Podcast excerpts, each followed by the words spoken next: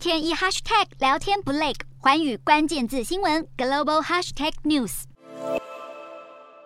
立陶宛交通及通讯部次长艾格涅在七号率政府官员及电动巴士等企业代表共十一人抵达台湾访问五天。对此，中国外交部十二号宣布制裁艾格涅，并暂停与立陶宛交通及通讯部任何形式的交往，以及与立陶宛的国际道路运输合作。对此，立陶宛召见中国驻立代办屈伯华抗议，并强调艾格涅访团属于经贸性质，与政治无关，符合立陶宛对台关系的官方立场。因此，中国的单方面决策缺乏正当性，违背国际法，也侵犯主权。而国会议长西米利特表示，越多民主国家展现对台湾的支持，抵抗中国的霸道要求，自由。民主国家的主权立场就会越强大。另外，西米利特还提到，立陶宛去年率先退出中国与中东欧国家在欧盟框架之外的互动机制，如今爱沙尼亚和拉脱维亚也宣布退出，这显示自由民主国家的团结阵线正在强化。不过，两国同时表达退出机制与台湾无关。爱沙尼亚表示无意拓展与台湾的关系，拉脱维亚也表示退出原因是中国对俄罗斯发动战争的态度与台湾无关。不过，爱沙尼亚和拉脱维亚停止参与中国与中东欧的合作机制，凸显中国在欧洲的影响力正在下滑。由于对北京的投资承诺没有兑现感到失望，其他中东欧国家也可能跟进。